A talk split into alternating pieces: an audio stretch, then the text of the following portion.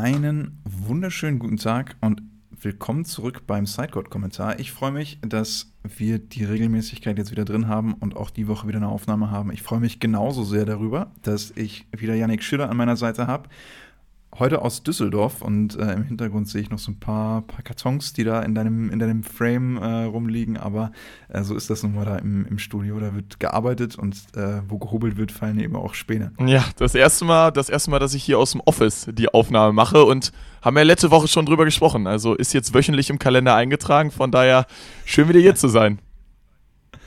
Ja, wir mussten noch ein bisschen warten, bis das Studio frei ist, deswegen eine kleine zeitliche Verzögerung, aber äh, macht ja nichts und dann haben wir heute uns wieder einiges vorgenommen, denn es steht ja wirklich vieles auf dem, auf dem Programm. Äh, Volleyball macht wie gewohnt keine Pause und auch diese Woche wird wieder gespielt. Aber vorweg äh, war ja jetzt quasi das Wochenende Feiertag äh, in, oh, ja. in der Metropolregion äh, Köln, Düsseldorf, wie auch immer man. Rhein-Ruhr ist, glaube ich, dann irgendwie so halb die Bezeichnung, wobei ich mich da nicht zu weit aus dem Fenster lehnen möchte, sonst gibt es wieder böse DMs ja. von Leuten, die da irgendwie äh, sich falsch mit einbezogen fühlen oder andersrum. Äh, aber wie war es denn das Wochenende dort oder zumindest der, der Rosenmontag? Oh, es war, es war wirklich heftig. Also ich bin auf einmal ein riesen Karnevalsfan geworden. Ich habe mich, ich habe mich Dienstag instant so geärgert, dass es schon wieder vorbei ist. Es war unfassbar. Martin und ich waren ja auch das erste Mal so richtig zusammen los. Und wir hatten einen so guten Montag, Jonathan. Also du kannst es dir nicht vorstellen. Früh gestartet und wir haben wirklich alles Wolle genommen, was da war. Der Zug, wir haben wirklich alles gefeiert, was da passiert ist. Also es war, es war ein sehr wilder Rosenmontag. Ähm, alle Stories kann man da auch nicht erzählen, aber es war, es hat sehr, sehr viel Spaß gemacht. Also kann ich, kann ich jedem nur empfehlen, da, da mal dabei zu sein. Ob, ob in Düsseldorf oder in Köln, ist da, ist da glaube ich, fast egal. Hast, hast du schon mal Karneval gefeiert?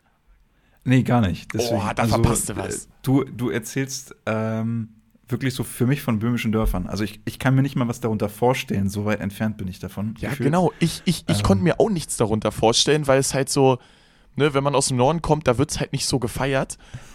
Und jetzt, also das war für mich auch noch mal eine andere Welt, aber es ist, es ist ein unfassbar tolles Event. Alle haben gute Laune und man feiert, man ist überall am Feiern, egal wo man ist.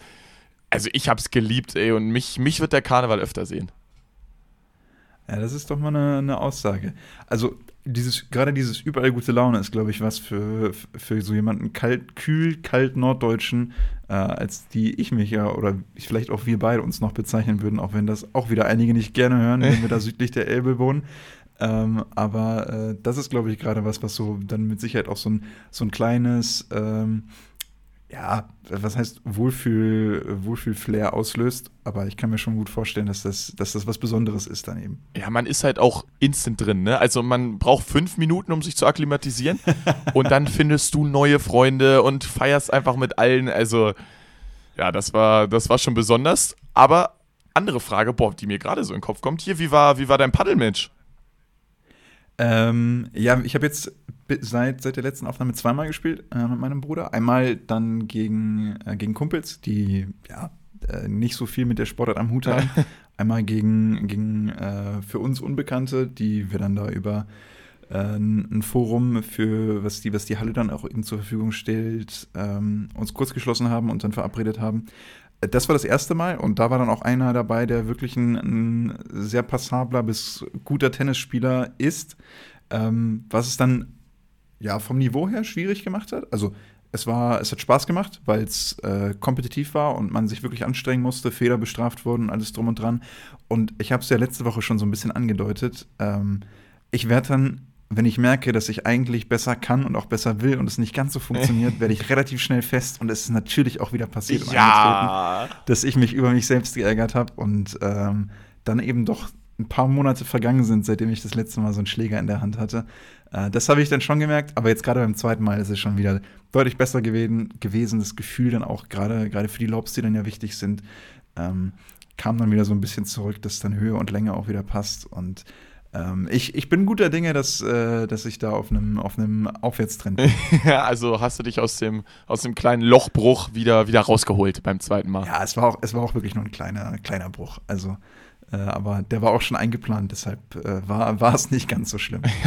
ja, gut, ein bisschen, bisschen andere Verteilung bei uns beiden. Du, du ein bisschen mehr im Sport unterwegs gewesen und ich, ich mir ein bisschen gefeiert.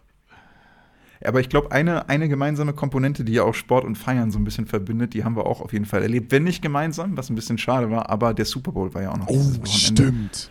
Und äh, lass uns da zumindest noch mal einen kleinen Satz drüber verlieren. Denn als ich mitbekommen habe, dass ihr äh, da am, am Sonntagnacht äh, in, in großer Runde gemeinsam guckt, äh, war ich so ein, doch schon ein kleines bisschen traurig, dass ich da mein Zugticket dann zurück aus, aus Düsseldorf schon für Sonntag früh hatte. Ja, kann ich verstehen. Aber äh, wir hatten auch auf jeden Fall eine gute Runde dann hier äh, in, in meiner Heimat, mit der wir dann geguckt haben.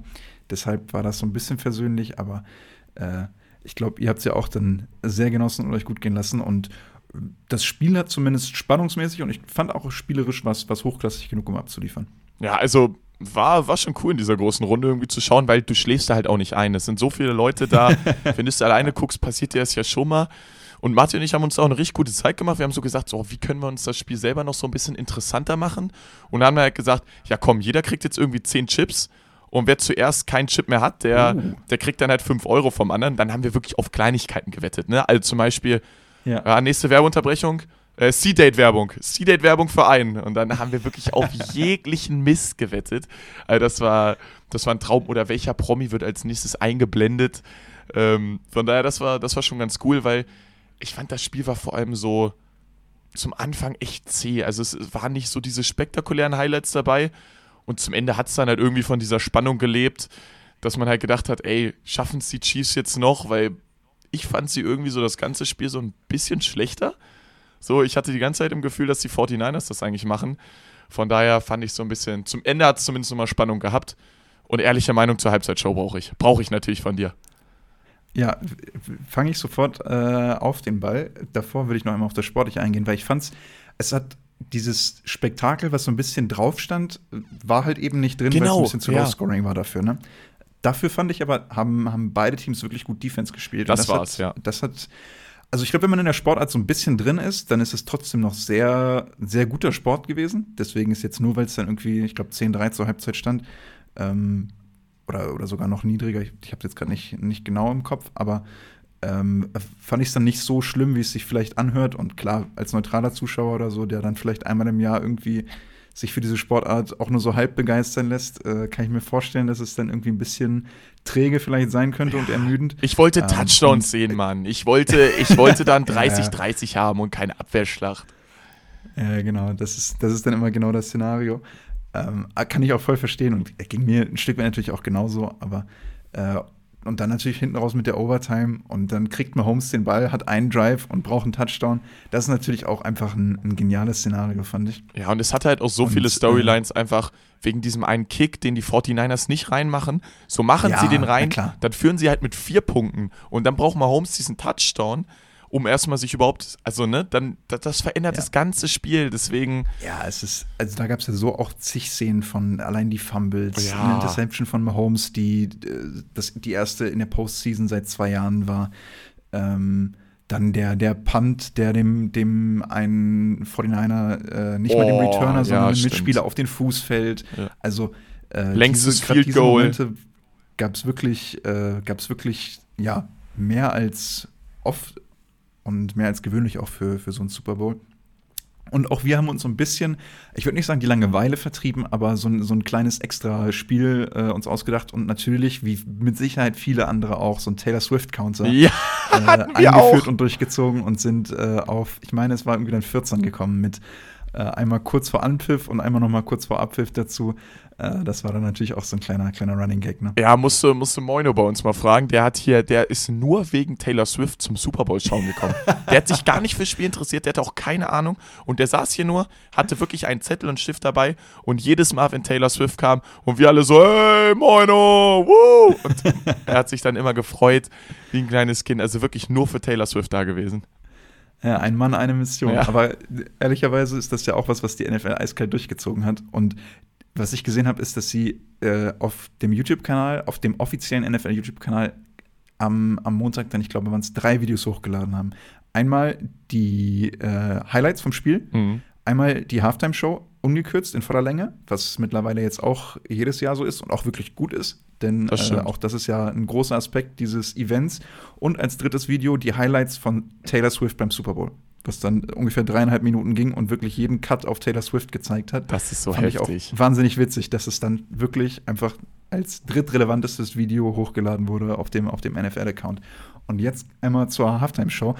Ich muss ehrlich sagen, Ascher, für mich war es das nicht. Also, Für mich auch nicht.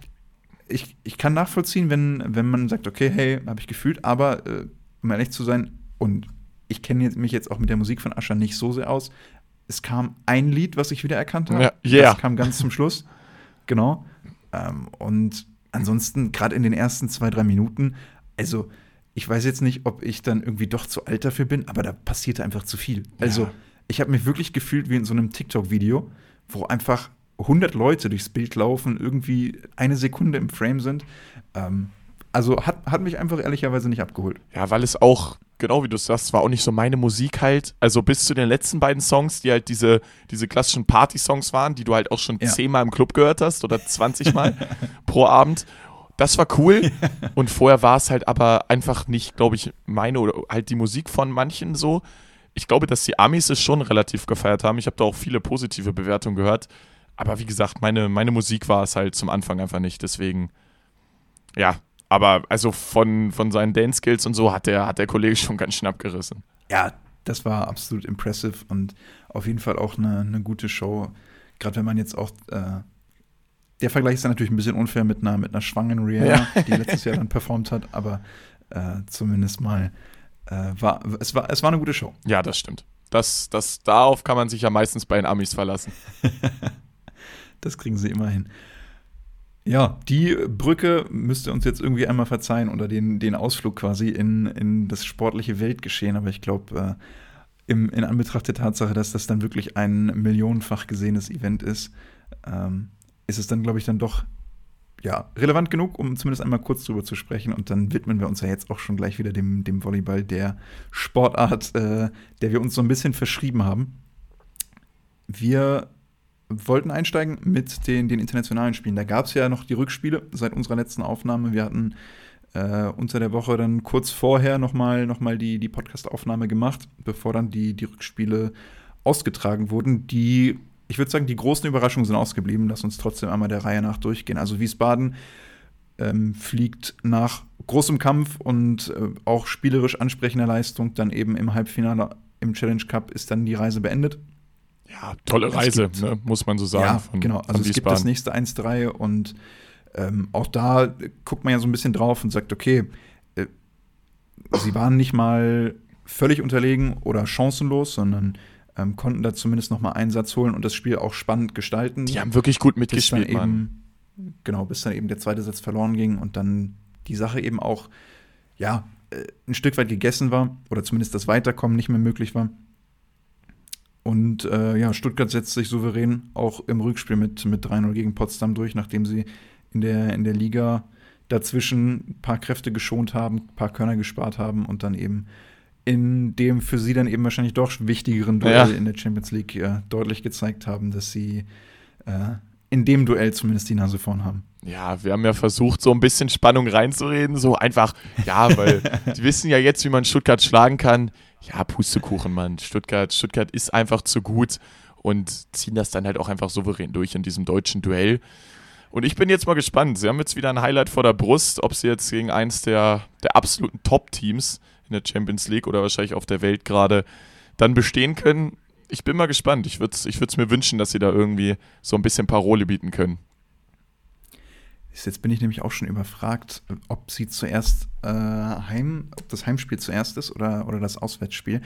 Los geht's auf jeden Fall erst, ich meine, es ist heute in einer Woche. Ähm, also, wenn ich es richtig mir gemerkt habe, dann ist es eben der, der Mittwoch. Ähm, ja, und es wäre natürlich schön, wenn, wenn sie zumindest, ähm, auch, auch, wenn, auch wenn da, glaube ich, ein Sieg nicht oder ein Weiterkommen jetzt nicht, nicht das realistische Nicht. Szenario ist, sich trotzdem ähm, ja, gut präsentieren, eine gute Leistung zeigen, vielleicht auch irgendwie, wenn das Heimspiel dann zuerst ist, da sich sehr eklig präsentieren, das vielleicht knapp gestalten und dann nicht schon nach dem Hinspiel irgendwie die alles aussichtslos ist. Das wäre, das wäre, glaube ich, so ein schönes, schönes Szenario. Ja, oder Fenerbahce, die müssen ja auch immer noch keinen Satz abgegeben haben, weil in der Gruppenphase haben sie ja das, glaube ich, wirklich so richtig genau. gut durchgezogen. Damit erstmal anfangen. Erstmal mit, mit, so, mit so einem kleinen Satzgewinn. Und sie dann mal zum Nachdenken bringen.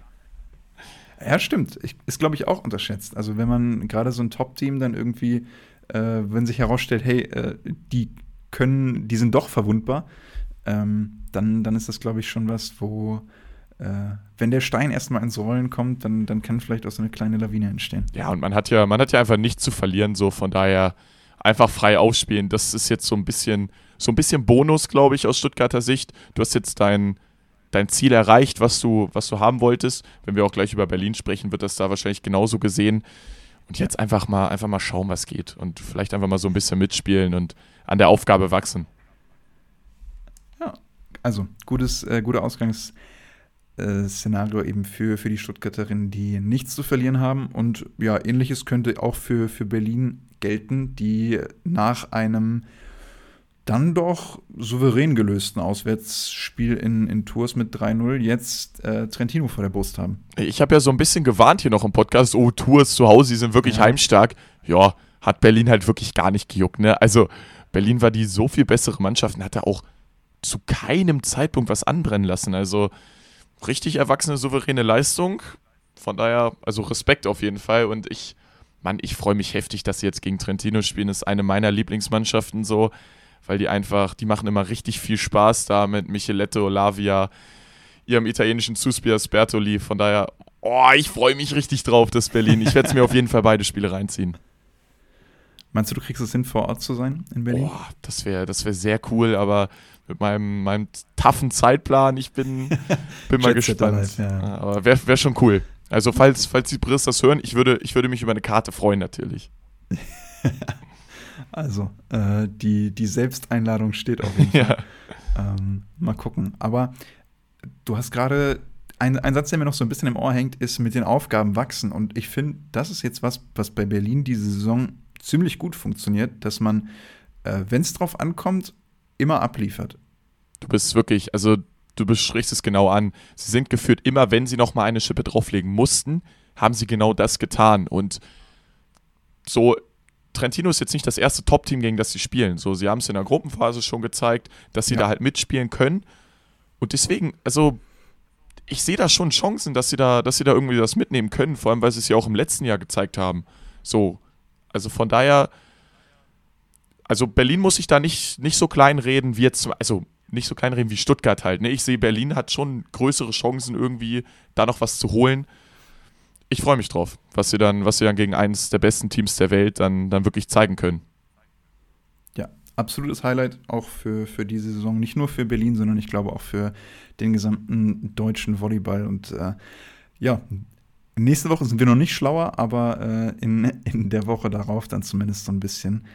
Und ähnliches Szenario gibt es ja dann eben auch für Lüneburg, die jetzt im Moment, das wird jetzt dann das Halbfinale sein, ja, wo, wofür sie sich qualifiziert haben, im äh, CEV Cup.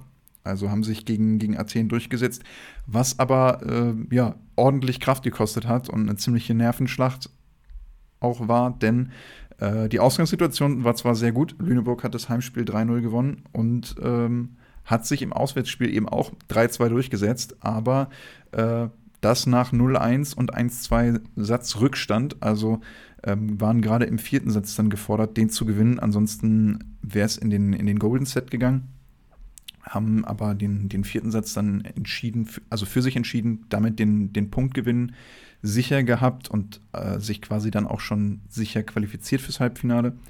Und äh, ja, gut, dann in, in so einem Tiebreak wird dann oft auch viel durchgewechselt. Ja, da ist Tiebreak ist dann egal. nicht mehr die sportliche Wertigkeit drauf, aber gerade eben diesen, diesen vierten wichtigen Satz gewonnen und äh, ja, sich ohne Golden Set fürs Halbfinale qualifiziert. Hammerleistung, Mann. Für Lüneburg geht, diese internationale Reise noch nicht zu Ende.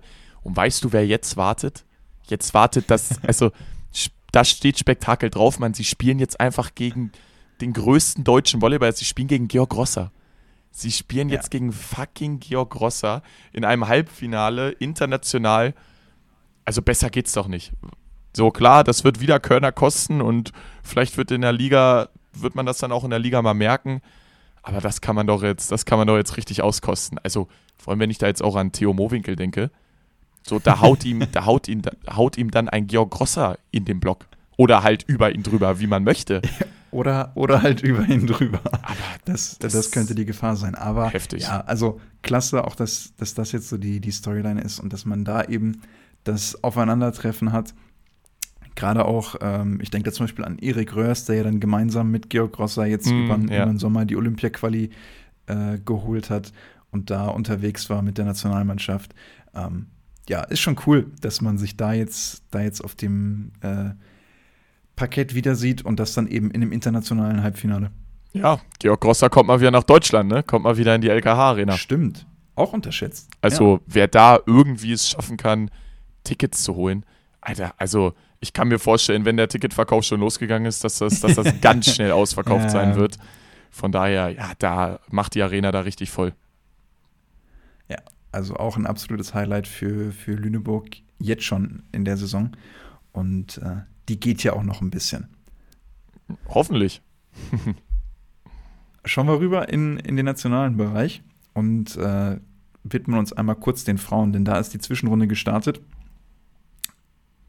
Und das mit einem richtig ehrlichen Highlight-Spiel. Denn Ein Banger. Äh, Schwerin hat es mit Dresden zu tun bekommen.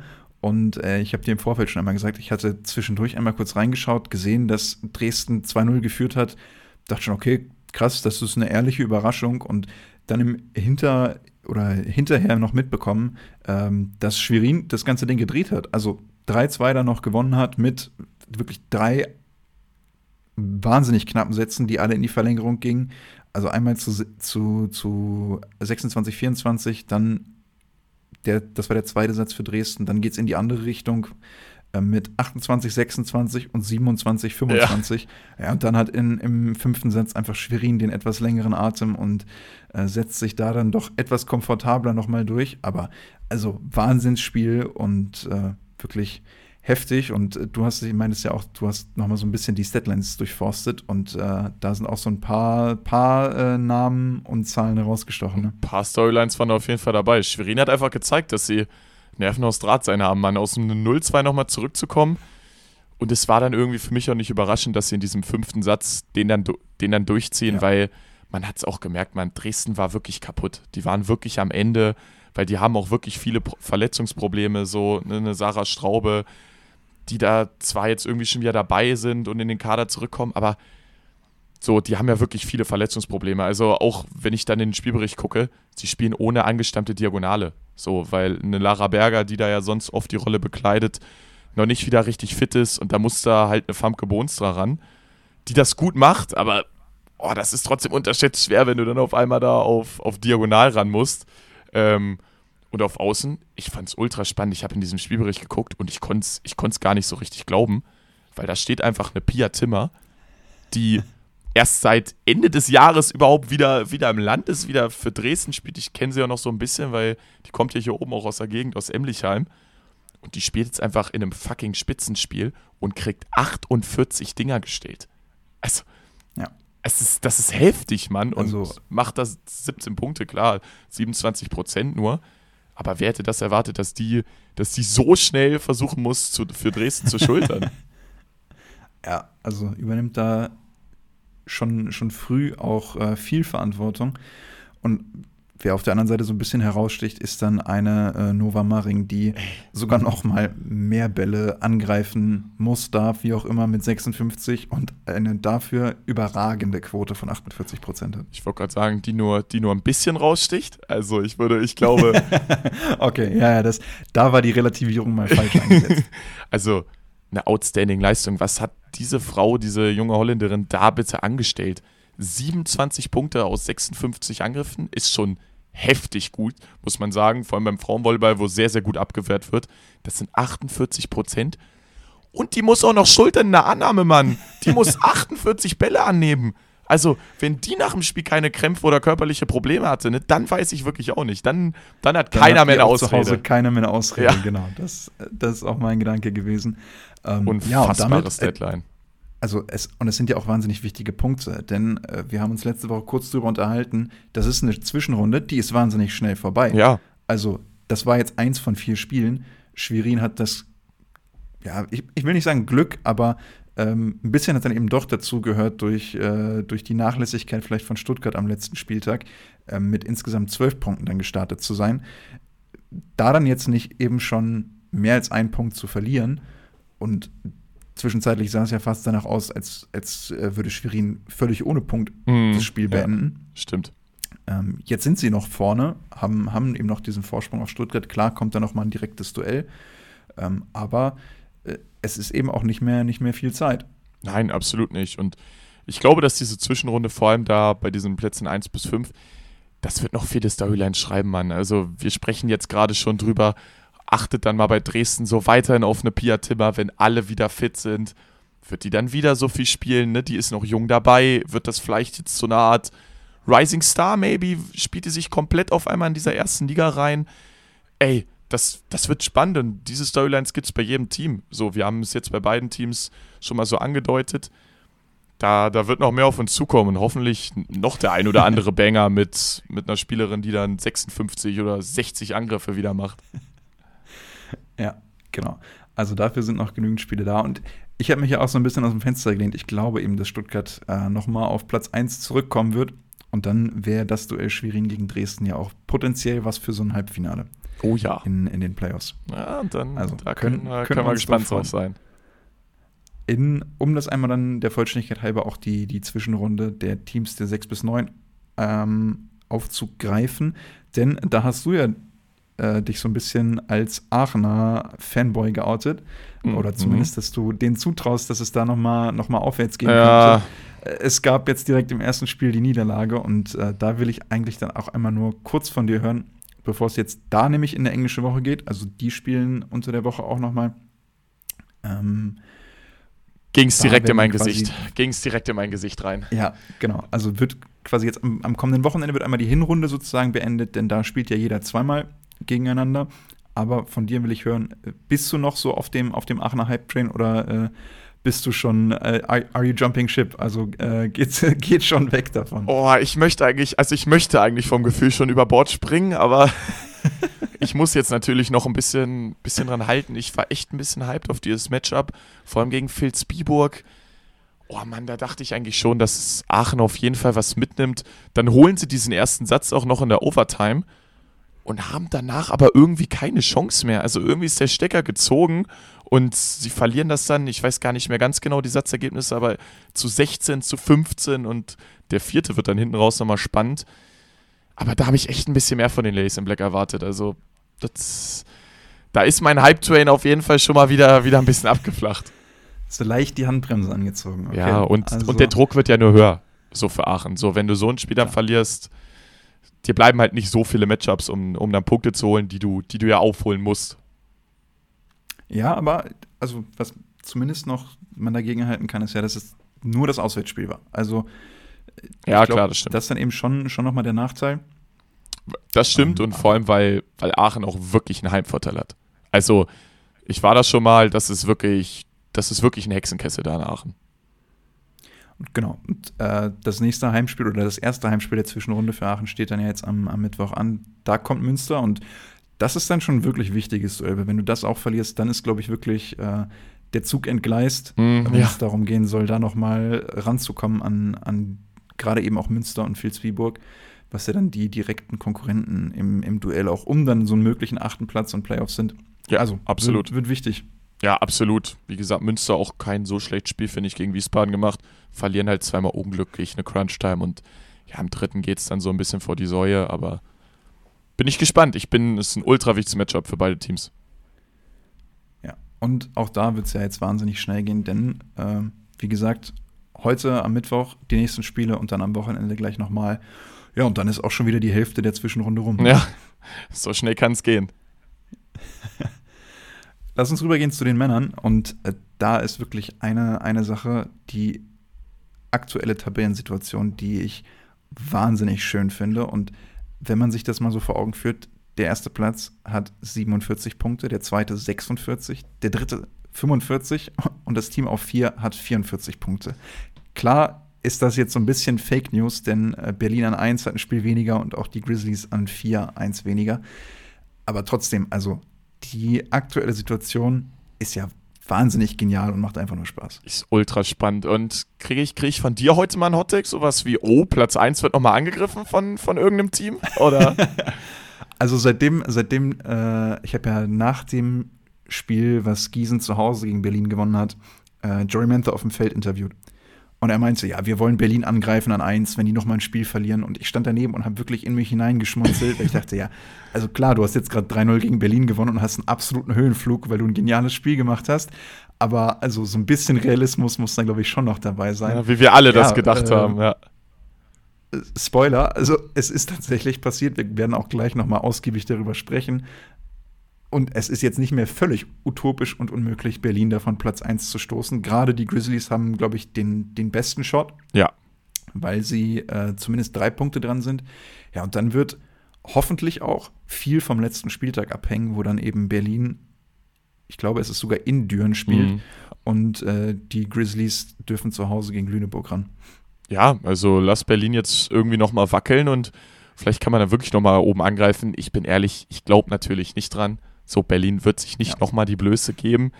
Von daher, aber es ist, es ist auch da hinten unfassbar spannend. So viele, so viele Storylines, zwei bis vier. Jetzt, jetzt hören wir schon die ganze Zeit auch in Interviews, ja, Fünfter will ja keiner werden, dann lieber Sechster werden. So ein Schwachsinn. Also, da werde ich, da werde ich immer richtig sauer, wenn ich dann so in Interviews höre, ja, gut, hm, ja, wenn wir Fünfter werden, ja, dann spielen wir in einem Halbfinale gegen Berlin. Ja, Spoiler, ihr müsst aber auch erstmal in einem Viertelfinale ran. So, und nur weil ihr Fünfter werdet, heißt das ja nicht, ihr gewinnt ein Viertelfinale. Also, also in Düren, in, in Düren, die ja da gerade besonders äh, relevant sind, in, in dieser Überlegung, weil sie ja auf dem fünften, auf dem fünften Platz stehen, äh, kann man da vielleicht auch dann so ein bisschen den Hang für die Realität auch äh, verloren haben, wenn man so easy davon ausgeht, dass man sich für ein Halbfinale gegen Berlin qualifiziert. Ja, und vor allem, woher, woher kommt's? Also, es ist ja jetzt nicht so, dass Düren gegen die Top-Teams bisher jedes Mal gewonnen hat und sich das erlauben könnte. Also, ey, das ist wirklich, da, da kriege ich richtig, richtig Puls, kriege ich da, wenn ich das, wenn ich das immer höre. Und hier, Hersching und Düren dann immer sagen so, ja, hm, dann lass uns lieber Sechster werden, weil wir im Halbfinale dann ja nicht gegen Berlin spielen. Ja, aber ihr gewinnt das Viertelfinale gar nicht, weil ihr kein Selbstvertrauen habt. Ja, also äh, spannend wirklich und Mal gucken, wie gerade die beiden Teams sich dann in, in, in diesen Viertelfinals dann eben schlagen werden. Aber bis dahin ist ja noch ein bisschen Zeit. Und vor allen Dingen letzte Woche haben wir uns auch so ein bisschen im, im Ausblick auf die natürlich jetzt zurückliegend oder den jetzt zurückliegenden Spieltag über zwei Teams unterhalten, die gleich doppelt dran mussten. Einmal KW, die zwei wichtige Spiele hatten, und auch Hersching. Und es ist äh, für beide nicht ganz so erfolgreich gelaufen. Ich würde mich in der das Bewertung, glaube ich, soweit äh, ja, äußern, dass es trotzdem unterschiedlich ist für beide Teams, aber lass uns das mal nacheinander erstmal durchgehen. KW spielt gegen Karlsruhe und auch gegen Bitterfeld-Wolfen, holt Einsatz, aber äh, keine Punkte. Ja, vor allem auch die Leistung gegen Bitterfeld hat mir nicht so richtig gefallen, weil Bitterfeld da wirklich schon deutlich besser war. Gegen Karlsruhe spielen sie ganz gut mit, aber nehmen irgendwie auch nichts oh, so richtig Zählbares mit. Ich hatte mir das schon gehofft, dass sie da irgendwie mal einem der beiden Teams einen Punkt abluchsen können. Aber vielleicht erwarten wir auch ein bisschen zu viel von KW. So, vielleicht, vielleicht war das so, klar, gute Leistung, aber sie haben davor halt auch gegen Teams gespielt, wo sie nichts zu verlieren haben. Und jetzt haben die, haben die jungen, jungen Burschen, glaube ich, da auch schon drauf geguckt und haben so gedacht, oh ja, jetzt sind ja die Matchups, wo wir mal, wo wir mal Punkte holen können. Und haben da so ein bisschen mehr Druck verspürt. Wie gesagt, ich bin jetzt gespannt, so Freiburg, Dachau, was, was, was sie da jetzt so anstellen. Genau, also würde ich auch so mitgehen. Karlsruhe und Bitterfeld-Wolfen ja dann schon eben noch die, die stärkeren Teams da aus der, aus der unteren Tabellenhälfte.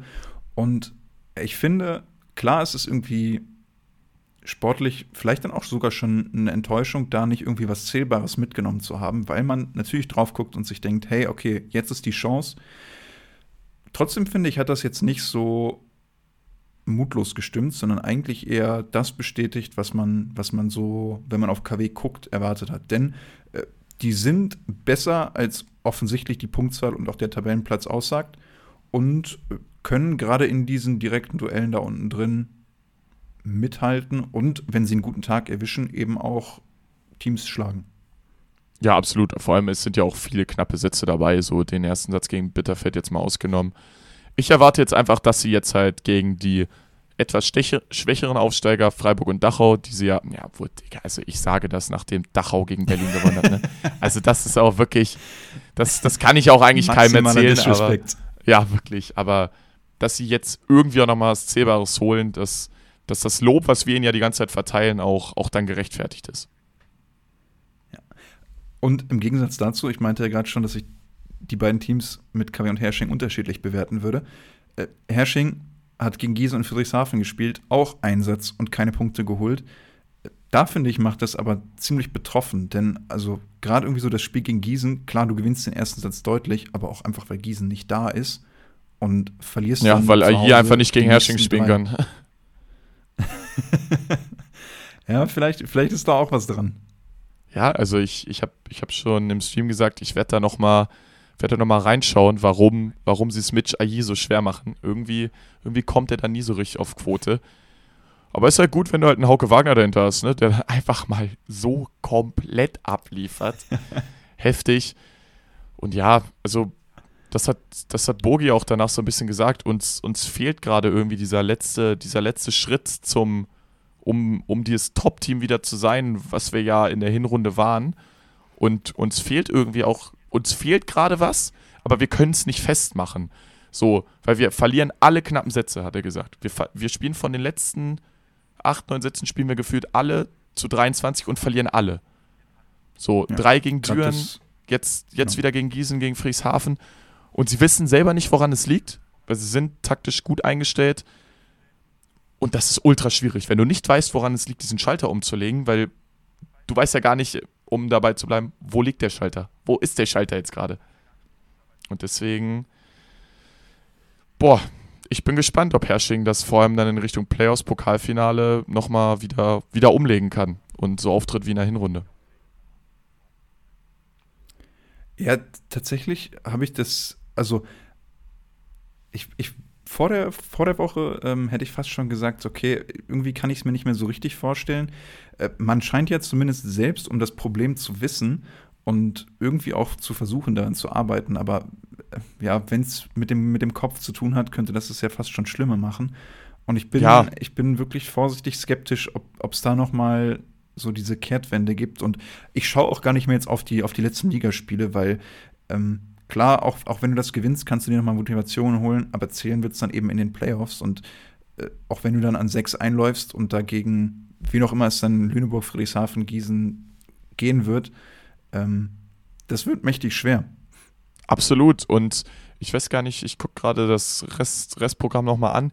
Hersching hat jetzt keine, keine richtige Herausforderung noch. Ne? Du spielst gegen Bitterfeld, Haching, Dachau, ja. Freiburg. So, da wirst du es wahrscheinlich deutlicher gestalten. Und dann fehlt dir nochmal dieser Härtetest von den Playoffs. Klar, du hast das Pokalfinale, aber ne, auch, also du gehst mit keinem guten Gefühl da rein, weil du jetzt gegen diese Top-Teams alle knappen Sätze verloren hast. Und mit dem Gefühl musst du jetzt einfach leben und auch so ein bisschen umgehen, umgehen müssen.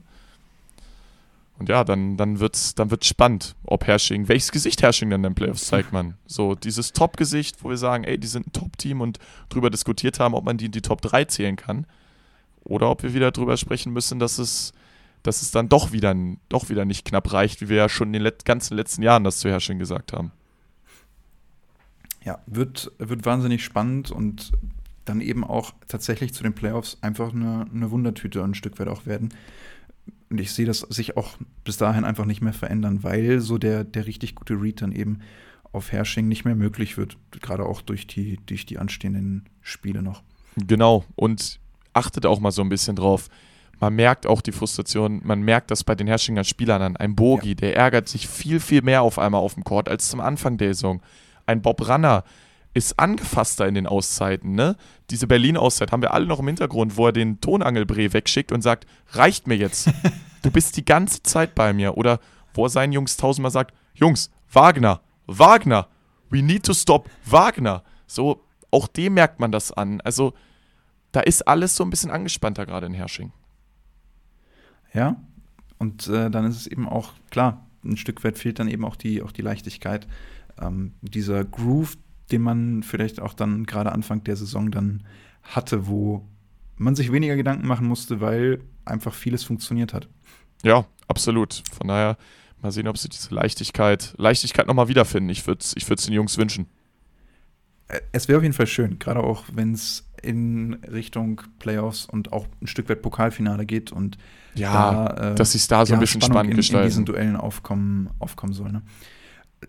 Wer es spannend gestaltet hat, äh, waren plötzlich die Aufsteiger in, ja. in den Duellen am, am Supersamstag. Äh, ich war ja vor, vor Ort im Studio und einmal muss ich dann eben kurz flexen. Ich habe den Zickzack-Dreierpack gewonnen. Hast du? Und Martin hat mir zugesichert, oh, dass ich wohl der Erste gewesen war. Und das sogar mit äh, drei Richtigen gegen null Richtige von der Community. Boah, das also. ist heftig. Aber Martin ist ein Heuchler, weil ich habe das Ding auch schon mal gewonnen. Das hat er dann natürlich mir nur wieder unterschlagen. Aber 3 zu 0 ist, boah, das ist natürlich clean, ohne Ende. Also, ja. Claps, Claps an dich, wirklich heftig. Ja, genau. Also einmal, einmal selbst auf die Schulter klopfen, so viel Zeit muss sein. Ja, dafür, für so ein Ergebnis darfst du das aber auch safe machen. Ja, und äh, wer dafür auch eben dann mitverantwortlich war, ist Karlsruhe, die als erstes Team historisch mindestens einen Punkt äh, als Aufsteiger gegen, gegen ein etabliertes Team der Liga holen.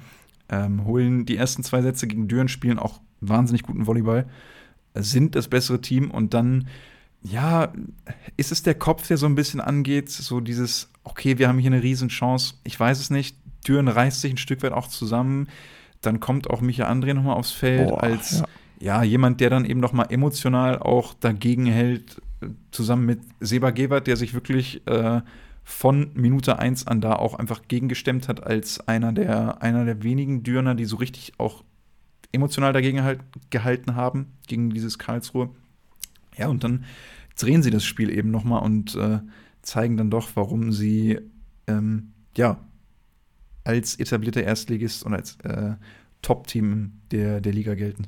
Ja, und vor allem in jeder anderen Woche wäre dieses Spiel die Storyline des Spieltags gewesen. Oh, der erste Aufsteiger, der einen Punkt gegen die Top 6 holt. Und an dem Samstag, es tut mir leid, liebe Karlsruher, aber hat es ganz zum Ende keinen mehr gejuckt. Und das tat mir fast schon leid, weil die Karlsruhe hatten sich das verdient, dass sie, dass sie da ihre Props bekommen, weil die haben echt ein tolles Spiel gemacht. Die hatten Düren echt am Rande der Niederlage, vor allem in diesem dritten Satz. Ja. Danach, danach ging auch ehrlich gesagt nichts mehr. In Satz 4 und 5 waren sie chancenlos, so, weil sie dann einfach an diesem Block, der angeführt war, wurde von Micha André, nicht mehr vorbeikam. Sie haben viel mehr Angriffsfehler produziert, die Angriffsquote ist in absoluten Keller gegangen. Und deswegen, ey, Micha André war so ein bisschen der Energizer dann mit Seba Gewert und war maßgeblich dafür daran beteiligt, dass, dass Düren dieses Spiel noch dreht und ey, zwei wirklich wichtige Punkte mitnimmt, dass sie vielleicht halt auch noch mal Platz, Platz 4 oder Platz 3 angreifen können. Ja, du sagst zwar zwei wichtige Punkte mitnehmen, trotzdem haben sie einen Punkt verloren, ehrlicherweise. Und Aber das äh, sehe ich nicht so. Das sehe ich nicht so. In so einem wenn du den ersten ja, und zweiten klar. Satz verlierst, dann, dann bist du einfach nur froh, dass du da noch mit zwei Punkten nach Hause gehst. Klar, vor Match wahrscheinlich schon, aber nach 0-2 und auch so im dritten Satz musst du dich einfach glücklich schätzen, dass du da zwei Punkte mitnimmst. Klar, nach dem Spielverlauf auf jeden Fall. Da sind das dann zwei gewonnene Punkte, denn ganz ehrlich, das Spiel kannst du auch verlieren. Und ja, safe. Äh, dann verlierst du, so wie ich das gerade eben ausgedrückt habe, eben nicht nur einen Punkt, sondern äh, im Zweifelsfall sogar drei. Wenn es aber ums Race um, um Platz 4 geht, dann finde ich, ist es eben doch ein verlorener Punkt, weil dann musst du dich mit einem anderen Maßstab messen, ähm, wenn, wenn du da wirklich oben angreifen willst. Und dann ist es ja eben immer noch historisch der erste Punktverlust eines Erstligisten, eines etablierten Erstligisten, eines Top-Teams gegen den Aufsteiger. Ja, absolut. Hast du recht, aber ja, Düren, Düren spielt auch für Platz 6, also von daher haben sie, haben sie. Nein, alles nur Spaß, liebe Dürner. Ja, ähm, überlege gerade, genau, das äh, zweite Spiel von, von Düren quasi, äh, kommen wir später gleich nochmal drauf, aber um, um das Race quasi äh, Richtung Platz 4 nochmal zu vervollständigen.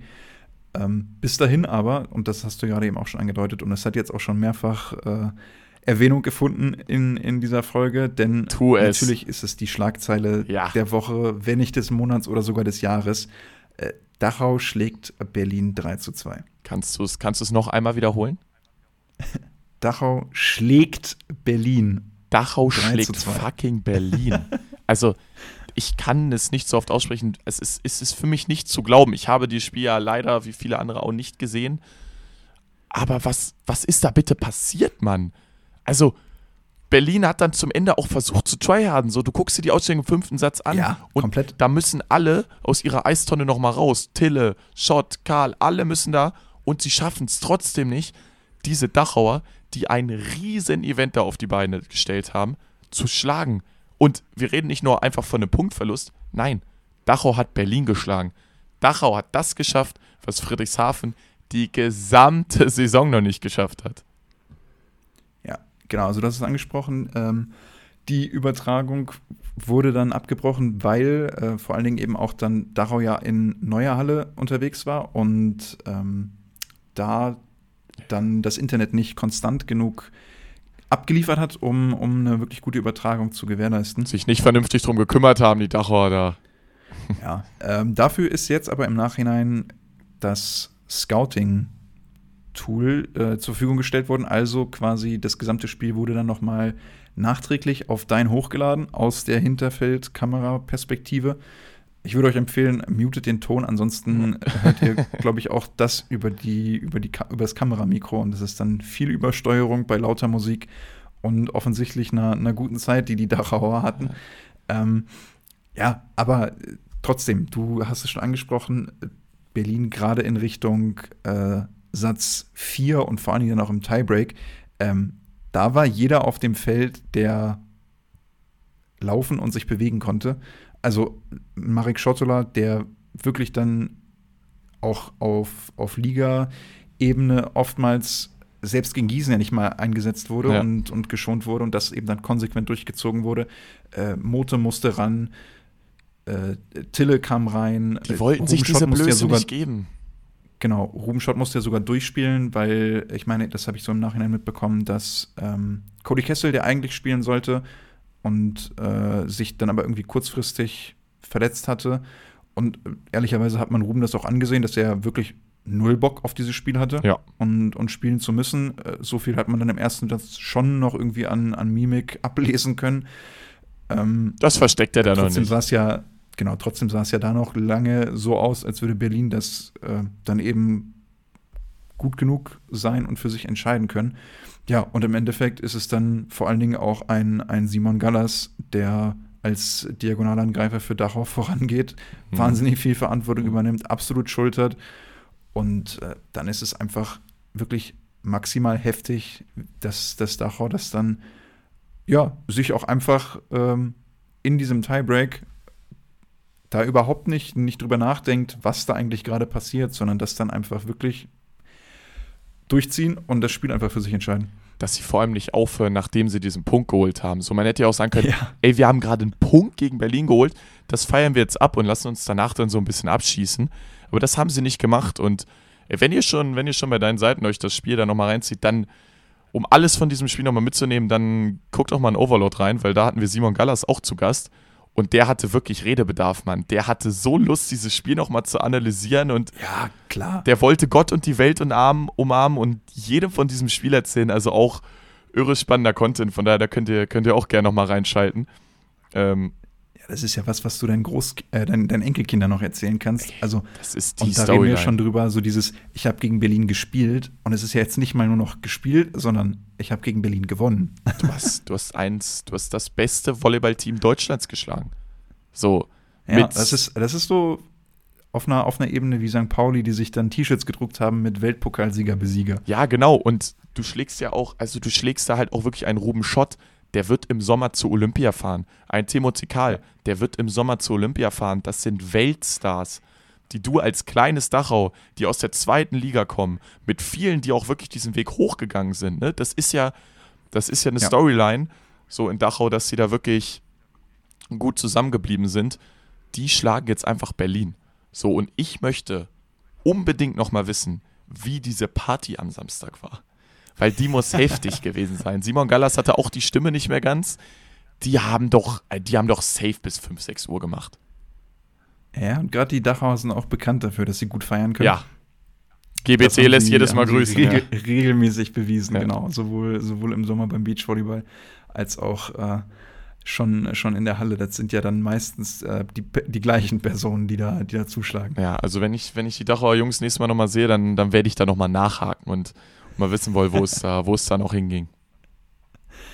eine Sache habe ich, über die, über die ich gerne wirklich noch mit dir reden würde. Und zwar äh, gab es, mittlerweile würde ich wirklich sagen, gab es äh, über lange Zeit so das Statement, was sich, was sich gehalten hat, so dass Berlins zweite Garde gut genug ist, um die Liga zu gewinnen. Wo stehen wir da mittlerweile jetzt ehrlich? Oh, Was, was glaubst du? ehrlich gesagt, wenn ich drauf gucke, die zweite Garde, gut, du musst ein bisschen drauf gucken und dann, dann schaust du auch drauf, dann haben sie gegen Gießen verloren. So, dann jetzt gegen Dachau haben sie sich nicht gut angestellt. Aber diese Mannschaft hat halt schon die Klasse. So, ich sage nicht, dass sie zu 100% die Liga gewinnen, aber das sind, das sind auch Inter also das sind auch Stars. So ein Robert Tat, der hat schon überall gespielt. Ein Cody Kessel ist US-amerikanischer Nationalspieler. Ein Leon, Leon Dervisay, so den wir auch oft nicht so viel sehen in der Liga. Mann, der war bei United auch richtig gut. Und frag mal, wie gut. Müsste immerhin Pokalsieger geworden sein, oder? Genau, War, war er in der Saison der Zuspieler? Ja. ich glaube. Und frag mal an Daniel Malescher, wie gut der bei United war. Also, ich bin trotzdem noch der Meinung, dass, dass die die Chance, also auch, dass diese zweite Garde die Chance hätte, diese Liga zu gewinnen. Da, da gehe ich jetzt trotzdem nicht von weg. Aber wir werden es halt nicht herausfinden, weil mit solchen Leistungen werden die eher weniger als mehr Spielzeit bekommen. Ja, genau das ist das, was, was mir auch in der Hinsicht so ein bisschen Sorgen bereitet. Denn äh, klar haben die nicht viel Spielpraxis bekommen über das Jahr hinweg.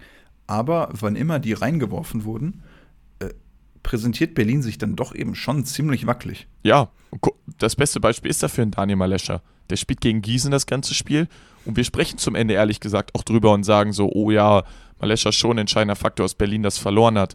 So, jetzt darf er wieder spielen. Berlin verliert's wieder. Ey, natürlich, das, das wird auch ein Joel Banks wissen. Also, das wird, das wird safe in Berlin schon aufgearbeitet. Und dann ist es ja trotzdem eben Jungs, die du eigentlich brauchst. Denn äh, deine Champions League-Saison ist noch nicht beendet.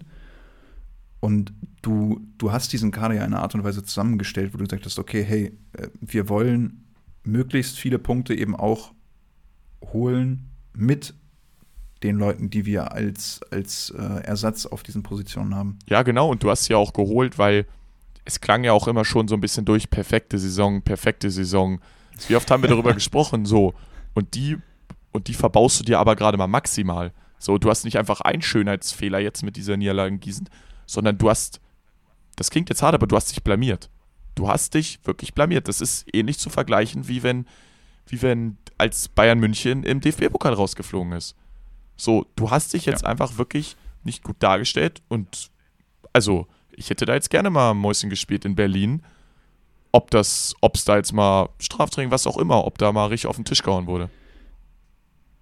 Ja, wäre wär tatsächlich spannend und äh, damit hast du ja eben auch wirklich dieses, dieses Race to, to One, also wer wird Erster in der, in der Hauptrunde der Männer, Ja, du hast es nochmal aufgemacht. zumindest mal rechnerisch aufgemacht und viele zumindest zum Nachdenken gebracht, ob da tatsächlich noch was gehen könnte.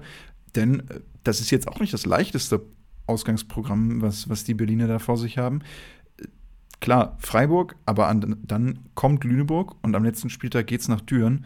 Und dazwischen ist ja dann eben auch, wie gesagt, noch Champions League und auch ein Pokalfinale, was ansteht, die eigentlich höheren Stellenwert haben. Ja, absolut. Ich habe ein bisschen Angst, ehrlich gesagt, um die Freiburger, Mann. Ich glaube, die könnten jetzt mal so heftig den Zorn von Berlin zu spüren bekommen und mal so richtig heftig verdroschen werden. Ja, äh, das ist tatsächlich ein, ein naheliegender Gedanke, denn Ja, oder Berlin ist jetzt knackbar. Oder Berlin ist jetzt knackbar. Ja, Freiburg, Freiburg sind die nächsten. Ja. Also dann jetzt alle Aufsteiger mal Punkte die holen. Berliner Ja. Dominanz ist gebrochen äh, und, und wir sehen ein, ein in sich zusammenstürzendes Konstrukt. Nein, glaube ich selbst nicht dran. Ähm, ich ich äh, bin tatsächlich ein bisschen hin und her gerissen, ob, ob Berlin da so konsequent jetzt zumindest die Hauptrunde zu Ende spielt, dass es nicht mal mehr spannend wird um Platz 1. Ich glaube Weil irgendwie sehe ich schon noch ein Szenario, aber das Ding ist auch, Lüneburg ist jetzt nicht äh, das Team, was im Vollbesitz der Kräfte da anreisen wird und sich voll auf dieses Spiel gegen Berlin konzentriert. Ne? Das glaube ich nämlich auch. Und ich glaube, dass durch diese Niederlage Berlin noch konsequenter jetzt in der, in der Hauptrunde auftreten wird. Also ich glaube, dass sie jetzt wieder sagen, ey Leute, Konzentration jetzt hoch. Es gibt wirklich noch eine Chance, dass wir nicht Erster werden. Und das, das wollen wir auf gar keinen Fall. Ich glaube, dass es jetzt noch mal eine Art und Weise konsequenter wird und dass sie sich da jetzt wirklich so, so gar keine Blöße mehr geben. Ja, wäre jetzt eigentlich was, was ich schon erwartet hätte, was nach der Niederlage gegen Gießen passiert. Eigentlich schon. Eigentlich hast du recht, ja. Also äh, deswegen, das ist so ein bisschen seltsam. Ich hätte jetzt gedacht, dass das dann irgendwie der, der Auslöser ist und äh, dann ist einfach Berlin dann zu spaßbefreit, um irgendwie da es nochmal in irgendeiner Art und Weise knapp werden zu lassen. Ja. Aber ähm, vielleicht brauchen sie zwei Warnschüsse. hat einer hat nicht gereicht. Okay, also Brustpanzer ausgestattet gewesen oder schusssichere Weste, sodass es dann äh, nicht wirklich nicht wirklich angekommen äh, ja, ist. Genau. Aber äh, das könnte dann eben spätestens jetzt der Fall gewesen sein. Ja, das glaube ich so ein bisschen. Ja.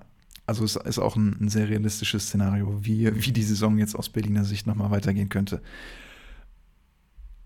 Die weiteren Spiele des Wochenendes waren Haching, die gegen Gießen verlieren, aber zumindest mal nicht abgeschossen werden. Ja. Darüber kann man, glaube ich, sich fast positiv schon freuen. Und ansonsten ist eigentlich am spannendsten, wer auf Gießener Seite spielt. Ne? Ja, mich hat es mich hat's so ein bisschen überrascht. Ich hätte gerne Hauke gesehen, der es sich aus meiner Sicht verdient hätte, in diesem Matchup zu spielen. Ich weiß aber auch nicht, was hinter den Kulissen war. Es wurde getryert auf Gießener Seite, Mann. Und das, das war eigentlich so ein bisschen die interessanteste Storyline ja, und also wenn wir schon, es ist eigentlich schon traurig, dass man das als, als positiv sehen muss, dass Haching sich nicht ein drittes Mal hat abschießen lassen von Gießen. Ja, also klar, gehört dann eben auch irgendwie dazu, aber ähm, wenn man das immer sich von, sich von Haching wünscht, dann muss man es jetzt zumindest auch einmal positiv äh, anerkennen, dass, äh, dass es zumindest dafür gereicht hat. Über eine Person, die wir jetzt noch gar nicht gesprochen haben, ich weiß, ihr habt im Vorfeld, glaube ich, eurer Studiosendung über Lorenz Kalizek so ein bisschen, ähm, ja, nicht gerätselt, aber zumindest euch Gedanken gemacht, ob das jetzt mal zumindest ein Spiel ist, was man ihm geben könnte. Der ist tatsächlich, äh, ja, in, in diesem Gießener Kader mit vier ähnlich guten Außen äh, so ein bisschen untergegangen jetzt, ne? Ja, der steht auf jeden Fall gerade ganz hinten an so die anderen drei Außen spielen da so ein bisschen Karussell, machen das je nach Matchup abhängig und die machen es halt auch aus Lorenz Sicht leider sehr, sehr gut. So, die lassen keine Schwäche zu. Die sind ja auch maßgeblich daran beteiligt, dass Gießen gerade so gute Wochen spielt. Und da ist für Lorenz einfach gerade keine Luft, irgendwie mal, mal wieder ranzukommen. Er hat es einmal versucht im Bitterfeld. Lorenz Javier, da hat Lorenz auch nicht gut gespielt. Ich weiß natürlich nicht, was im Training ist, aber er scheint auch nicht so überragend zu trainieren, dass er, dass er jetzt deutlich besser sich da präsentiert als die anderen. Und deswegen, also der, der Jory Hype Train ist jetzt wieder, wieder in Gießen losgefahren, Mann. Es gibt jetzt Merch. Sofort, also, sofort wird der Merch rausgeholt. Es ist ja, so heftig. Ich wollte es gerade sagen. Da wird so draufgegangen. Er ist so, er ist so ein heftiger Publikumsliebling. Ja, und da, da fällt Lorenz gerade so ein bisschen hinten durchs Raster. Glaubst du, dass es für, für Gießen wichtig wäre, gerade in Richtung Playoffs mit, mit vier funktionierenden Außen anzureisen? Ja gut, du wünschst es dir natürlich immer, aber aus meiner Sicht brauchst du, also alle haben immer gesagt, du brauchst Lorenz, um gute Playoffs zu spielen. Ne? Das war ja immer der Tenor. Ich sehe es nicht so. Also ich sage, du brauchst nicht, du, du kommst in den Playoffs nur weit, wenn Lorenz wieder zu seiner alten Form zurückfindet. Das würde den anderen Außen nicht gerecht werden, die einen richtig guten Job machen. Von daher, also es ist für Gießen kein Beinbruch, dass Lorenz Karlitzek aus meiner Sicht in dieser Saison nicht mehr zurückkommen wird. Also gerade gerade in Bezug auf so ein Halbfinale, ich glaube, ein Finale gegen potenziell in Berlin steht nochmal unter einem ganz anderen Stern. Aber in einem Duell, wo es dann vielleicht gegen, gegen Friedrichshafen oder auch gegen Lüneburg gehen könnte, ähm, wäre wär das dann eben so, glaube ich, die, die Ausgangssituation. Aber, die, aber du sagst es auch. auch zustimmen würde. Ja, aber du sagst es auch. Also sie haben halt Berlin auch ohne Lorenz Karlitzek geschlagen. So, das heißt, ne? Ja. Also klar ist, natürlich ist es da noch was anderes, aber ich will nur sagen, dass sie es, dass, dass die anderen Außen es sehr, sehr gut machen und sie auch damit den ganz großen, hier die ganz großen Berliner ärgern können.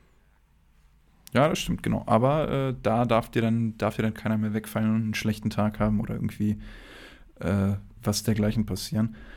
Das ist dann eben so ein bisschen, bisschen das Risiko, was damit einhergeht, ne? Ja, klar. Natürlich, aber wie gesagt, dadurch, dass du ja drei zurzeit noch, die du frei ausstellen kannst, ist das, ist das schon ein kleines Luxusproblem, was Gießen da hat.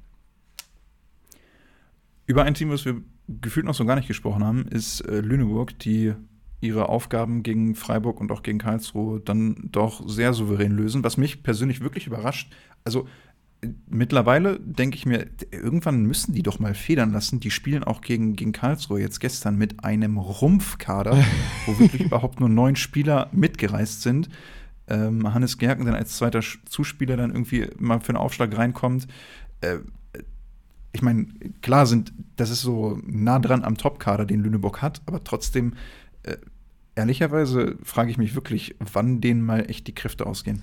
Ja, nicht gegen die Aufsteiger kann man die Saison sagen, ne? Also, was die mit, ja, den, was die mit den Aufsteigern die Saison machen, ist heftig. Sie sind das mit Abstand souveränste Team, was gegen die Aufsteiger spielt. Gefühlt nur 3-0s, ohne wirklich mal was aufkommen zu lassen. Das ja. macht Lüneburg einfach sehr, sehr gut. Die scheinen da sehr, sehr gut eingestellt zu sein. Und deswegen hat es mich auch nicht überrascht, dass sie jetzt Karlsruhe und Freiburg dann auch wieder in dominanter Manier 3-0 schlagen. Ja, also du, du sagst es klar, die Erfahrung zeigt, dass, dass Lüneburg das bis jetzt immer souverän gelöst hat. Vielleicht ist das auch eine Art und Weise, Kräfte zu sparen und zu sagen, hey, ähm, wir machen das einfach lieber in drei Sätzen als mit 100 Prozent als über vier mit 80. Die, die Rechnung geht dann, glaube ich, auf, dass man dann 300 statt 320 Prozent hat. Ja. ähm, aber ja, äh, wer weiß, vielleicht hängt es auch dann mit Stefan Hübner zusammen, der, der da schafft, seine Mannschaft jedes Mal zu erden und jeden Gegner auch ernst zu nehmen. Ich glaube halt ein wichtiger Punkt ist, dass sie halt auch viele junge deutsche Talente haben, die sich auch auf diese Aufsteiger-Matchups freuen. Also wenn ich jetzt zum Beispiel mal in Frieshafen einen Jan von All frage, ja, der hat bestimmt richtig Bock auf so ein Matchup oder auch einen Superlack. So, die wollen die Top-Teams schlagen, aber die haben keine Lust gegen Freiburg zu spielen. Bei Berlin haben wir es jetzt auch gesehen. Aber frag mal bei einem Theo Mowinke nach, den wir im Interview hatten. Der hat gesagt, ich habe richtig Lust auf diese Matchups. Ein Joscha Kunstmann, so ein Jan Böhme. Das sind Spieler, die haben, die haben da richtig Bock drauf. Auch, und auch ein Erik Röhrs hat darauf Lust. So, das, der, der schenkt da auch nicht ab. Und ich glaube, das macht Lüneburg so stark, genau in diesen Matchups, wo viele Top-Teams keinen Bock mehr drauf haben. Ja, kann ich mir auch tatsächlich so, so vorstellen. Also er gibt schon, ergibt schon sehr viel Sinn, so wie du das da verpackst und formulierst. Ähm, und ehrlicherweise, also ich glaube, es würde auch nicht mehr passieren, dass, dass Lüneburg da in, in. Haben die überhaupt noch ein Spiel gegen Aufsteiger? Ich glaube, das war es jetzt mittlerweile schon. Jetzt kommen, jetzt kommen nur noch Highlights gegen, gegen Düren, gegen Berlin und dann eben am letzten Spieltag gegen Gießen. Ja, genau, deswegen. Also haben sich tatsächlich, äh, so hast du es, glaube ich, auch so angesprochen, als bestes Team gegen, gegen diese Aufsteiger präsentiert. Ja, genau. Also weil sie halt, weil sie halt die Spielertypen dafür haben, die sich, die sich da halt auch voll reinhauen und halt nicht irgendwie mit 90 Prozent spielen, sondern sich einfach nochmal beweisen wollen und dann halt auch in, auch in diesen vermeintlich leichten Matchups 110 Prozent geben. Ein absolutes Highlight, was es gestern noch gab, war das Spiel Friedrichshafen gegen Düren und es hat mal wieder abgeliefert, muss man ehrlicherweise sagen. Ähm, Spektakel steht drauf, Spektakel war drin. Am Ende gewinnt Friedrichshafen das, das unangenehme Auswärtsspiel in Düren mit 3 zu 1, aber das Spiel wird auch beendet mit zwei roten Karten. Ja, es hat Kopfnüsse es gehagelt. Wahnsinnig viel, es war wahnsinnig viel Feuer drin. Ey, es, hat, es gab endlich mal wieder so eine kleine Beulerei. Also, ich glaube vor allem, wenn man sich das im Nachhinein nochmal anguckt, wenn der zweite Schiedsrichter da nicht dazwischen geht, ne, dann ist, also dann, dann hagelt es wirklich Bomben. Also dann geht das da wirklich in der Schlägerei unter. Der reagiert unfassbar schnell, geht da instant dazwischen. Und ich fand es fast ein bisschen schade, Mann. Ich hätte es ich gerne gesehen. Wenn, wenn Pekovic und Meier sich da an die Gurgel gegangen wären. Ja, und das sind auch die Spielertypen, die dann wirklich äh, da auch nicht mehr zurückziehen, sondern, sondern durchziehen. Ne? Ja, vor allem bei einem Leo Meier hätte ich das gar nicht so erwartet. Klar, bei einem Pekovic, wir kennen das. Aber auch ein Masso ist ganz vorne dabei. So, also, boah, das hat, das hat, oh, ich hätte da gern noch so ein, zwei Stimmen dann nach dem Spiel gehabt, die das, die das so ein bisschen eingeordnet hätten. Das wäre, das wäre, glaube ich, spannend gewesen. Und ja, spielerisch, spielerisch war es halt leider so ein bisschen deutlich, die ersten drei Sätze. Der vierte wurde dann hinten raus nochmal knapp. Aber auch gefühlt ist da der VfB in der Crunch-Time dann einfach ein bisschen abgezockter. Und aus meiner Sicht war es halt so die Chance für Düren, nochmal noch diese Top 4 anzugreifen. Zu Hause. Und das haben sie nicht so richtig geschafft. Ja, genau. Ich hätte es vorhin ja schon angedeutet. Also Ausgangssituation war vielleicht auch so ein bisschen, okay, Düren hat vielleicht dann doch nochmal die Chance, irgendwo in Richtung, in Richtung Top 4 zu kommen. Ich sehe es, glaube ich, jetzt wirklich als beendet. So dieses, dieses Gedankenspiel. Ich sehe auch nach unten für Düren wirklich nicht mehr viel passieren. Auch wenn man jetzt davon redet, oh, Platz 6 nicht gegen Berlin spielen müssen. Ja, sofort aufhören damit, Düren, sofort aufhören. ich glaube, Nummer 5 oder Platz Nummer 5 ist dann, ist dann für Düren relativ in Stein gemeißelt. Ja, glaube ich auch. Also hast du, es, hast du, hast du recht. Es ist ja trotzdem dann eine Saison für Düren, wo sich viel verändert hat. Ähm, klar, man, man hat versucht, sich mit einem neuen Trainer neu aufzustellen. Im Kader wurde viel umgebaut und umgestellt. Wie kann man vielleicht, kann man die Saison überhaupt jetzt schon vernünftig bewerten? Boah, ich kann das nicht so richtig bewerten, weil für mich ist Düren immer noch so ein unbeschriebenes Blatt. Sie haben immer noch nicht ihre Starting Six gefunden, die sich gefühlt jeden Spieltag wieder verändert. Sie haben immer noch so viele spannende Personalien, die ich, die ich einfach gerne dann in den Playoffs sehen möchte. So ein Leo Meyer, so, also auch, auch Muchlias, so, der jetzt wieder gegen Frieshafen nicht so richtig in Fahrt kommt. Ich finde Düren unfassbar schwierig einzuschätzen und ich denke, dass, dass du da jetzt noch nicht so ein richtiges Fazit drunter setzen kannst. Ähm, wenn du die Top 4 irgendwie erreicht hättest, hättest du, denke ich, gesagt, jo, war ein Erfolg, weil neue Mannschaft. So guckst du jetzt schon drauf und sagst, okay, uns fehlt dieser eine Schritt noch zum Top-Team. Aber vielleicht, vielleicht machen sie den dann in Playoffs, wenn sie halt, wenn sie halt die vier oder dann die drei halt schlagen. Ja, also wäre dann, wär dann die Chance, eine, eine Übergangssaison oder ein Übergangsjahr vielleicht aus, aus Dürner Sicht dann nochmal mit einer positiven Note zu beenden. Einer, der wenn ich es so richtig überblicke, sehr wahrscheinlich nicht in vorderster Front mit dabei sein wird, ist äh, Shohenos mit, äh, mit, also der Libero, der Dürener, der mit Gips, glaube ich, jetzt am gestern beim Spiel mhm. zu sehen war. Ich glaube, die Ferndiagnose war irgendwie Handgelenk, Handgelenksbruch, irgendwas in die Richtung. Ja, genau, ich dachte auch Mittel, Mittelhandbruch oder so, irgendwas, irgendwas in die Richtung. Achso, ja, genau, genau. Nee, nee, also nicht Handgelenk, sondern Mittelhand. Ähm, ich bin jetzt kein, kein Experte, der weiß, wie, wie lang da die Pause dann ist, aber kann mir vorstellen, dass es knapp wird in Richtung Playoffs. Ja, ich kann es mir auch nicht mehr so richtig vorstellen, dass er, dass er zurückkommt. Ich glaube, bei einem, boah, bei einem Mittellandbruch, jetzt lehne ich mich weiter aus dem Fenster, aber gefühlt so sieben, acht Wochen dauert das, glaube ich, schon. Und dann, ja, dann ist es so ein bisschen eigentlich, die Playoffs stehen ja dann auch langsam vor der Tür, Richtung Mitte März. Und das ist ultra bitter für Düren, weil wir haben so oft ihn kritisiert zum Anfang der Saison. Jetzt wurde er aber immer besser, immer besser und hat, hat abgeliefert in den letzten Spielen. Und ausgerechnet jetzt verletzt er sich. Das ist tough und ja, man muss so man muss es ja sagen, dass sein, dass sein Ersatz Leo Bernsmann auch, auch gestern nicht sein bestes Spiel hatte. Ist auch dafür dann entscheidet es auch mit, dass Friedrichshafen es hinten raus gewinnt, weil er, weil er die Annahme nicht stabilisieren kann boah, und der wird sich nicht so schnell stabilisieren, dass er dann, dass er dann schon bei einem Top-Team Libero in den Playoffs sein kann. Und der wird da auch, der wird da dann auch sehr oft gesucht. Schon eine sehr, sehr starke Schwächung für Düren. Ja, ja, also unterschreibe ich auf jeden Fall so.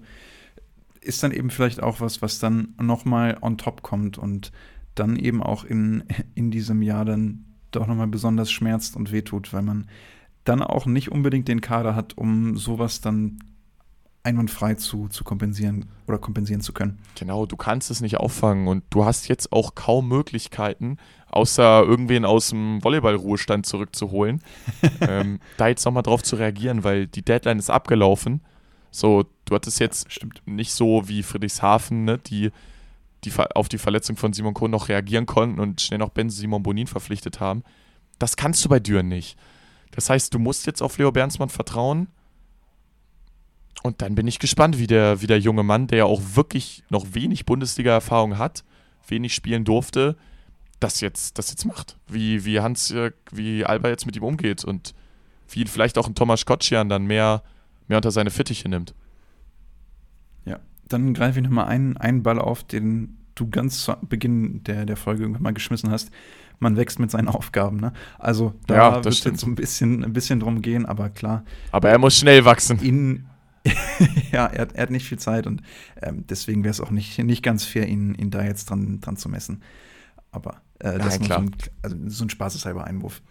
Ähm, aber dann lass uns schauen, was uns jetzt noch so, so die nächsten Tage erwartet. Für euch steht in ja, wenigen Stunden eine Studiosendung an. Das stimmt. Mit, äh, ja, zum einen Berlin-Freiburg. Du hast gerade schon angedeutet, dass du da einen, einen sehr klaren Ausgang voraussiehst. Mhm. Und dann eben Hersching gegen Bitterfeld-Wolfen. Also ich glaube wirklich, dass Berlin da heute mal so richtig tryhard in einer eigenen Halle und so gar nichts anbrennen lässt. Und Hersching-Bitterfeld ist ein bisschen spannender. Also, wie gesagt, Hersching ist gerade so ein bisschen angeknackst. Glaube ich, dass sie heute trotzdem irgendwie Federn oder Punkte liegen lassen? Nö. Hoffe ich, dass es aber, dass es so ein bisschen Spannung hat? Ja. Also ich hoffe, dass Bitterfeld da irgendwie so ein bisschen das ausnutzen kann, dass das Hersching gerade struggelt und sich da vielleicht, vielleicht mal so einen Satz zumindest mitnehmen kann. Das, das wird auch eine schöne Konferenz haben. Ja, ich bin, ich bin darauf wirklich besonders gespannt, gerade auf Hersching Bitterfeld-Wolfen. Ähm, aber, aber kannst du dir vorstellen, dass, dass sollte Bitterfeld da was mitnimmt? Um ehrlich, um ehrlich zu sein, kann ich es mir irgendwie nicht wirklich vorstellen, aber wenn irgendwie Bitterfeld-Wolfen so gerade dieser erste Satz da gut reinfindet und gut reinstartet und Hersching vor so ein paar Probleme stellt, vielleicht sogar den ersten Satz gewinnt, dann bin ich gespannt auf die Reaktion von Hersching, weil äh, klar gehen die jetzt damit rein mit dieser Erwartung, okay, wir haben jetzt gegen die Top-Teams verloren, aber gegen diese Bottom Six, da sind wir trotzdem besser und werden uns durchsetzen, wenn wir unser normales Niveau abrufen. Und wenn da wirklich jetzt dieses angeknackste Selbstvertrauen aus diesen dann doch eben klar verlorenen Duellen gegen Teams, wo man eigentlich mithalten möchte, und wenn das jetzt weiter Brüche bekommt, äh, dann wird es wirklich spannend, wie, wie diese Herrschinger Mannschaft eben darauf reagiert. Ja, klar, hast du, hast du auf jeden Fall einen Punkt. Du sprichst es an. Dieser erste Satz könnte dann schon entscheidend sein und es ist auf jeden Fall für die Bibos keine schlechte Ausgangslage, um auf Hersching zu treffen. So, es ist wahrscheinlich der bestmögliche Case, um, um da mal was zu holen. Und ich bin ganz ehrlich, Mann, ich sehe Bitterfeld jetzt auch langsam mal so in der Pflicht, da mal so einen Punkt oder so mitzuholen. Wir sprechen über da, die ganze Zeit darüber, sie sind best of the rest. und dann sollen sie doch jetzt auch mal langsam einen Punkt mitnehmen, weil Karlsruhe und Dachau haben es schon geschafft, Bibos. Ihr seid jetzt mal die Nächsten, die das, die das mal schaffen sollten. V vielleicht hat Freiburg ja vorher noch vorgelegt. Stimmt, die haben, die haben dann das nächste Spiel gegen Berlin gewonnen. Aber gut, wer weiß. Ey, das ist auch, Äh, das am ist auch so überragend, dass Berlin sich diesen Running Gag jetzt erstmal so lange anhören muss. Ja, ja, also ich glaube auch, das wird sie lange verfolgen und das ist ja auch über Jahre hinweg nicht passiert. Ja. Also klar, die Aufsteiger, die jetzt neu dazugekommen sind, die gab es davor auch nicht. Aber du hast ja solche Spiele, auch davor gab es dann Duelle gegen, gegen Haching Mhm. oder äh, gegen KW. Da, da hast du dir ja nicht mal ansatzweise Blöße gegeben. Mann, die haben Haching davor die Woche erst, also auseinandergenommen vom Allerfeinsten. Die haben da einen neuen Negativrekord für Haching aufgestellt. Ja, deswegen, also ich bin, das ist wirklich, wirklich spannend, welche Reaktion dann Berlin darauf zeigen wird. Auch, finde ich ehrlicherweise, wer überhaupt startet. mhm. Ähm, denn, denn das kann ja auch so ein kleiner, kleiner Ausschlag oder ein kleines ausschlaggebendes Indiz für, für die Stimmung in Berlin sein. Ja, genau, also es ist ja wieder so ein Duell, wo du theoretisch deine zweite Mannschaft aufs Spielfeld schicken könntest. Machst du das? Ja. Ich glaube nicht so richtig dran. Ja, gerade, gerade in Heimspielen war es dann doch seltener der Fall. Dass, äh, da haben dann zumindest die, die Großen, die, die Stars der Mannschaft dann gestartet und dann mal gucken, wie, wie es dann tatsächlich von den äh, Spielanteilen sich, sich verhalten wird und ob es dann vielleicht doch nochmal irgendwie in Richtung Satz 2 oder Satz 3 ein bisschen, bisschen rotiert wird. Aber sie haben zu Hause auch Am- ganz schön oft schon einen Satz abgegeben. Mal sehen, um, die- um, die, um, die, um die Verkäufe noch ein bisschen anzukurbeln. Mal sehen, ob sie Ja, das dann genau, heute auch noch ja. machen. Ja, wer weiß, vielleicht äh, gibt es dann irgendwann doch tatsächlich mal so richtig Ärger, wenn, wenn auch heute wieder irgendwie dann der dritte Satz rein, ganz zufällig verloren geht. Naja, Am, am Donnerstag ist dann äh, Gießen gegen Dachau. Da freue ich mich persönlich drauf, denn ich darf im Stadion vor Ort sein und äh, kommentieren oder in der Arena. ah, Ähm, ja. Also hab da, hab da äh, die Chance oder die Möglichkeit bekommen. Äh, freue mich da wirklich drauf. Und äh, da ist ja jetzt auch noch mal ein bisschen Brisanz reingekommen, denn es sind die einzigen beiden Teams, die Berlin dieses Jahr nationaler Ebene geschlagen haben. Also, ja die beiden, die beiden Top-Teams, die sich da gegenüber, ja, gegenüberstehen. also quasi das Beste, was wir in Volleyball Deutschland zu bieten haben. Ah, es, ist, es ist herrlich, darüber so ein bisschen schmunzeln zu können. Ja, also ich glaube, ich kann da trotzdem keine Spannung reinreden. Gießen wird sich da keine Blöße geben und Dachau hatte jetzt ihr Erfolgserlebnis und ich glaube auch, dass die, dass sie davon noch so ein bisschen durchhängen und dann von, von Gießen so ein bisschen die Grenzen aufgezeigt bekommen. Es ist äh, das sehr realistische Szenario, wie das Spiel ablaufen wird, ja. Und ansonsten schaue ich ehrlicherweise jetzt die Woche oder die restliche Woche besonders auf Haching. Denn zum einen steht da das Spiel gegen KW und dann geht's ins, ins Bayern-Derby mit dem Heimspiel gegen Hersching am, am Sonntag dann später. Aber, aber guckst du wirklich noch auf Haching? Weil aus meiner Sicht ist Haching, es tut mir jetzt leid, das so zu sagen, aber das Team, was am wenigsten noch gerade irgendwie zu tun hat, weil sie haben keine Chance mehr in die Playoffs zu kommen. Deswegen, die, diese Haching-Matchups sind so ein bisschen, die spielen noch so mit, aber da geht es um nicht mehr so richtig viel und klar kannst du irgendwie gucken, Haching gegen KW, da sollte Haching sich jetzt irgendwie mal wieder von der besten Seite präsentieren. Aber da fehlt mir so ein bisschen diese, diese Brisanz. Ja, kann ich, kann ich wirklich gut nachvollziehen, den Gedanken. Aber äh, ich würde fast böse behaupten, ging es im Laufe der Saison jemals für Haring um irgendwas? Also hat man sich gefühlt von, von der Einstellung und der Mentalität, war es jetzt nicht so, als stünden da Playoffs als realistisches Szenario im Raum. Aber hatten sie ja, hatten sie ja, hatten sie aber angegeben vor der Saison. Sie haben ganz klar gesagt, ey, wir wollen Top 8, wir, wir so, wollen zeigen, wir sind besser als die Aufsteiger, wir wollen, dass die es ja schaffen. Und dann, dann messe ich sie schon an diesem Ziel.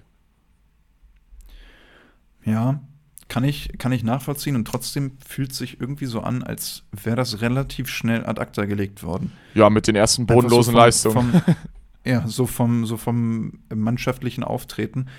Und gerade deshalb, klar ist die Saison jetzt nach der Hauptrunde für dich beendet.